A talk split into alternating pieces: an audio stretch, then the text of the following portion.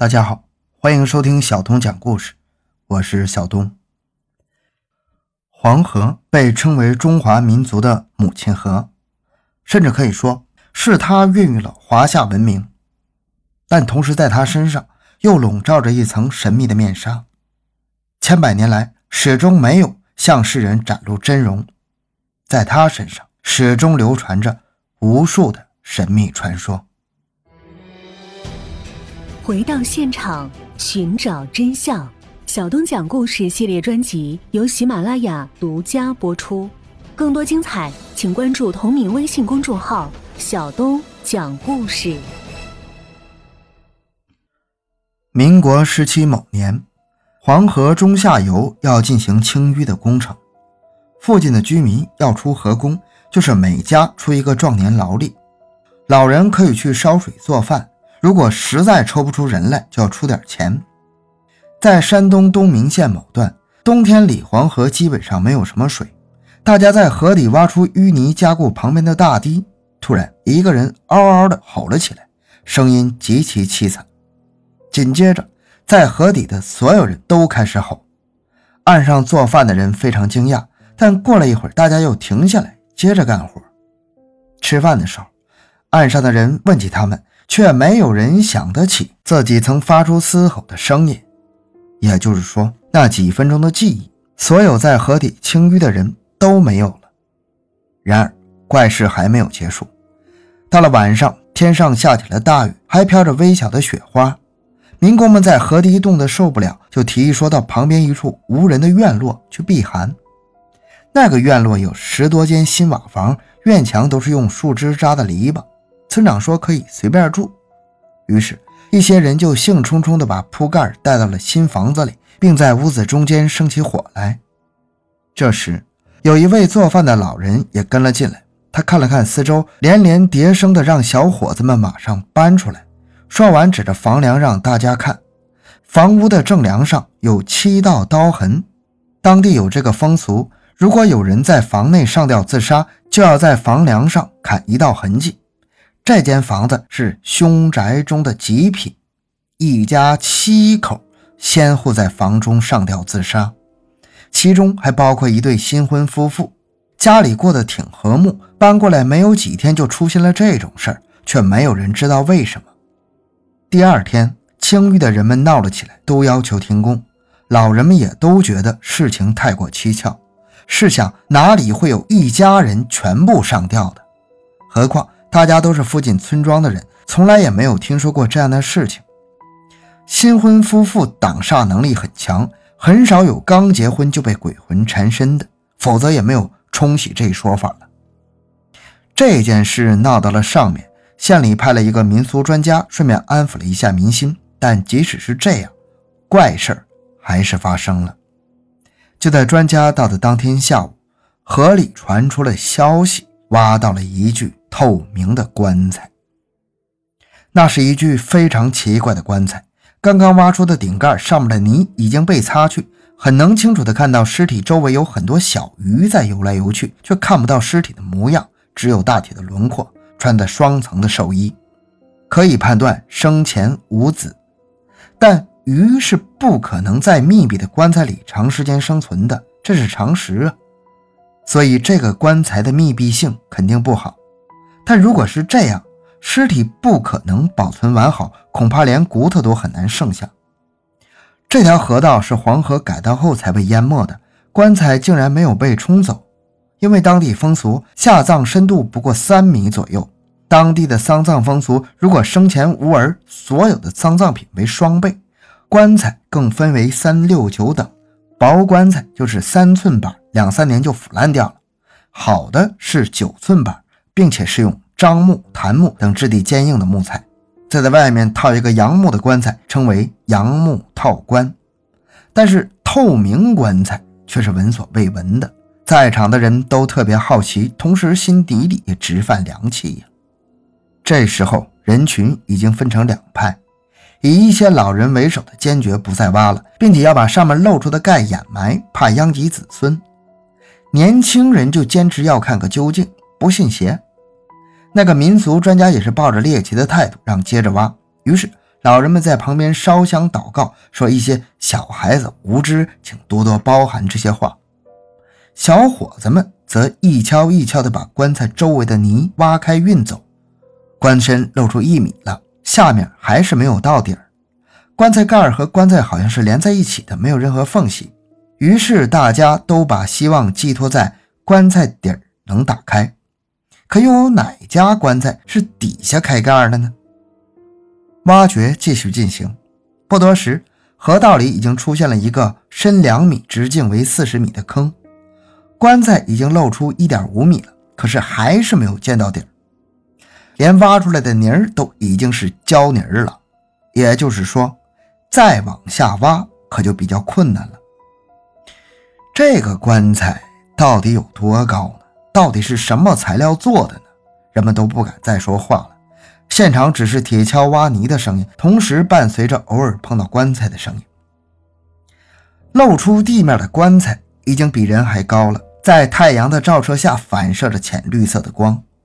这时，一个更为奇怪的现象被在场的人们发现了：那具尸体是浮在棺材中间的，始终在中间。挖出一米时，它在五十厘米处；两米时，它离地面一米处。里面的液体不像是水，但不是水，鱼又怎么能在里面游呢？这时。有人请来了当地最有名的风水先生。那风水先生来到了棺材前，很是吃惊，但没有说话。他细细地打量着这个棺材，足足半个小时，然后问那位民俗专家：“呃，一定要挖吗？”挖！民俗专家已经沉浸在考古大发现的喜悦中，当然他也没有忘记问：“哎，有没有什么规矩啊？”“没有。”风水先生淡淡的说。不过，照这个挖法，恐怕挖一个月都挖不出来呀。说着，他走到一边，和村长还有一位老人低声的说了一些话。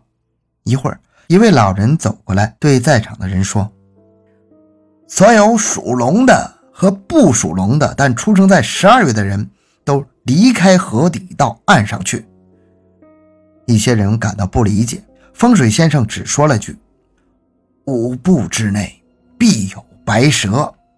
说着，他走到棺材的东南方向，离棺材四五步远的地方停了下来，叫过来两个人，吩咐他们找木锹往地下挖三尺。白蛇，那是仙呐！老人们心里都犯着嘀咕。相传当地的确有一种小白蛇，极其罕见，老太太们一见到小白蛇就会磕头。找来红布蒙着的盘子，把白蛇请到家里去烧香供着。说来也奇怪，白蛇总是能很听话的爬到盘子里，然后享受几天香火，就无声无息的消失了。风水先生在地上画了一个一尺左右的圆，让两个人开始挖。一会儿的功夫，一个人喊道：“有一堆青蛙，别挖了！”大家定睛看去，有十多只青蛙拥挤在了一起。可是有青蛙的地方怎么会有蛇呢？那风水先生也出了一脑门子的汗。后来听他说，当时他差点就要往回跑了。他站起身来，大声地问：“还有没有属龙和十二月生的人没有退场的？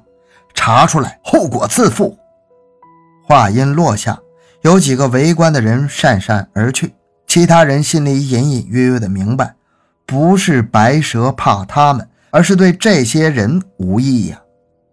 正在这时，有人在喊：“蛇蛇，蛇在木锹上呢！”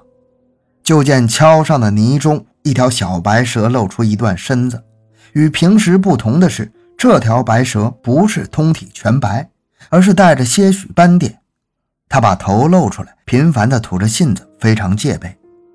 风水先生小心翼翼地拿着小蛇放到了棺材旁边。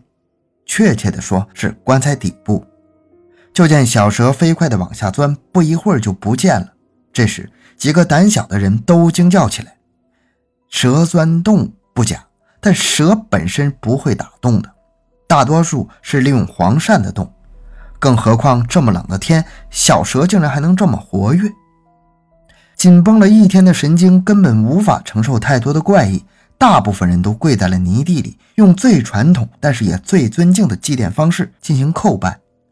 叩拜结束后，大家均跪在地上不知所措。风水先生说：“好了，磕了头就行了。天也晚了，大家回岸上歇了吧。明天一早就好了。”大家默默地回到岸上，也都没有心思吃饭。那些属龙的及其他不能在旁边观看的人着急问这问那，想知道到底是怎么回事。算命先生那不知所云的态度也让人没底儿。没有见到白蛇的人在嚷嚷：“明天咱们拿铁锹把他……”话还没说完，就被一只脏兮兮的泥手堵住了嘴。老人们愤愤地瞪了那个毛头小子一眼。太不知轻重了！早听老人的，还有什么事儿啊？但凡遇到施工时挖到棺材，能不动就不动；一旦要动，就要请个明白人祭奠一番，将那棺材请出，妥善安置啊！这时，风水先生说：“该出来的还是要出来呀，不然就麻烦了。”见众人用询问的眼神看着自己。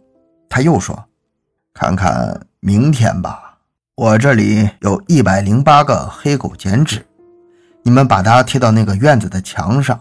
记住，所有的门都要贴两个，水缸上一定要贴。这件事儿必须属龙的去做。记住，一定要在太阳出来再贴。如果明天阴天，就不要贴了。”见大家稍稍安了点心。风水先生继续说：“还有，你们一定要看看水缸里面有多少水，水缸外面湿的痕迹有多高。”大家答应着，回到自己的窝棚。夜里出奇的安静，连平时打呼噜的声都没有，谁都睡不着啊！特别是被分配到任务的人更是激动。老人们抽着自卷的烟卷，一闪一闪的光，让大家更是希望。黎明早点到来。有人问道：“你说这个是不是跟秃尾巴老李有关系啊？”黄河边上的人都知道这么个传说。秃尾巴老李是龙王的代名词，六十年来一次，来一次黄河就会泛滥一次。相传古时，在家农村小院里，一位年轻的媳妇儿守着卧病在床的老母亲。老娘特别想喝口鱼汤，外面大雨倾盆，到哪儿去买鱼呀？再说，就是有地方买也没钱呢。正在这时，一阵雷电，天上掉了一尾金丝大鲤鱼，足有五六斤重啊！媳妇儿欣喜地把鱼抱回屋里，看看那鲤鱼可怜巴巴的样子，又不忍杀它，于是就剁下了鱼尾，把鱼给放生了。说来也怪。母亲喝了鱼汤之后，病就好了。而这条鲤鱼是被贬下凡的龙王，也有说是跟其他龙斗法败下来的。好在龙王通情达理，没有惩罚孝顺的儿媳，但却成了习惯，就是每隔一甲子便来一次，黄河呢就便泛滥一次。河南安阳至今也有这种说法。安阳原来叫做河西，因为是在黄河以西嘛，过河都是用船。忌讳很多，如果有人说沉之类的话，下场会很惨。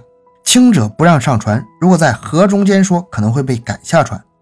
还有个忌讳就是不能说秃，否则一船人将不得平安。姓李的特受欢迎，有了他肯定是一帆风顺的。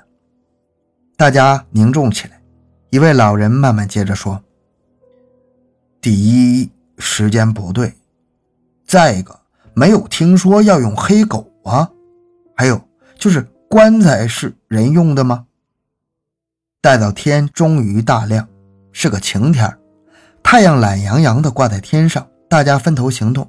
一些人簇拥着风水先生来到棺材旁，一些人去贴剪纸。风水先生拿了三根香，点燃了，插在自带的香炉里，嘴里念念有词，然后拿出一块木头插在了棺材的正东面。这时候。棺材中的鱼游得越来越频繁了。风水先生指着西北角说：“挖，挖到挖不动。”这时候，贴黑狗的送信人跑过来说：“缸里还差一点就满了，水缸外面的尸痕离上面还有四尺。”风水先生淡淡的答应着，一直盯着棺材里的小鱼。小鱼就是普通的草鱼。这个时候，棺材里的尸体已经升到人的腰的高度了，但还是模糊不清，只有一点能看清：小白蛇也在里面，并且它还在移动，始终在避开不断冲过来的小鱼。一炷香已经烧完了，突然咔嚓一声，两根挖泥的木锹同时折断，两个半截的木锹插在泥里。突如其来的声音吓得让人猛地一激灵，这就是挖不动的时候了。两只锹面都陷在泥里，好像有什么硬物将锹卡断。算命先生用手向外挖泥，渐渐地露出了一个铁墩，有普通的圆凳面那么大，上面刻着一些图案。先生在四周摸索，慢慢摸出了一节生锈的铁链，大家兴奋地围了上去。难道这个是跟棺材连在一起的吗？几个小伙子上前帮忙拉，一使劲儿，棺材一头震动了一下，铁链上有断茬，可能是时间长了的缘故，有一个扣已经裂开一半了。要不要接着拉？可以不让断处受力的拉。大家都在等着风水先生的指示。他仔细地看着断茬，思索着。这时候，天慢慢的阴下来了。民俗专家也在一直观察铁墩上的花纹。突然，他说了一句。这个应该是在井里啊，正是古井中用来镇住泉眼的，怎么会跑到这儿来呢？但铁链连着棺材，谁会把棺材放到井里呢？纵然想放，又去哪儿寻这么大的井呢？啊，那那棺材呢？棺材是谁弄的？现在怎么办呢？有人焦急地问。算命先生脸色也是很难看。自从他看到铁链之后，就变得很凝重，现在脸色更加沉重了。突然，他跑上前，用头拼命地撞棺材，没有几下，已经是血流满面了，声音传得很远。就在这时，棺材裂开了，有水向外流。风水先生满脸是血的大声喊道：“都赶紧上岸吧！”众人爬出了大坑，就见棺材里向外喷水。就这样，在大家的注视下，水渐渐地把棺材给没了。但有细心的人看到，棺材里的水根本就没有少。这场法事最后的结果是，风水先生被他叔叔带走了，棺材到底儿也没有打开。河堤上的人们三三两两的散了。但是第二天一早，人们惊奇的发现，昨天还满是水的坑里一点水也没有了。也没有棺材，什么都没有。但风水先生留在地上的血迹却没被水冲走。有人去那个大院里看水缸里的水，也没有了。之后，人们去找风水先生，想问个究竟。风水先生说：“我不可说破，我若说破，会折我阳寿四十年呢，更会给本地带来灾难。你等不必多问了，把这事儿忘了吧。”过了大约半个月，那个县就发生了一场地震，不过好在没造成什么伤亡。这就是黄河透明棺材的传说。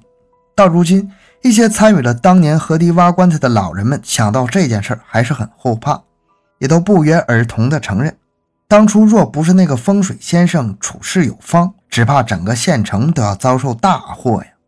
但那透明棺材里面到底是一具什么尸体？小鱼为什么能在其中自如游动？那户上吊的一家七口和透明棺材有没有什么关联呢？为什么棺材附近会出现诡异的白蛇？为什么当时属龙和生于十二月的人都要回避呢？这一切都随着风水先生的去世而湮灭了，至今也没有人能说出一个所以然。那滚滚而去的黄河，留给世人的依然是。无法破译的谜题。好，这个故事讲完了。小东的个人微信号六五七六二六六，感谢大家的收听，咱们下期再见。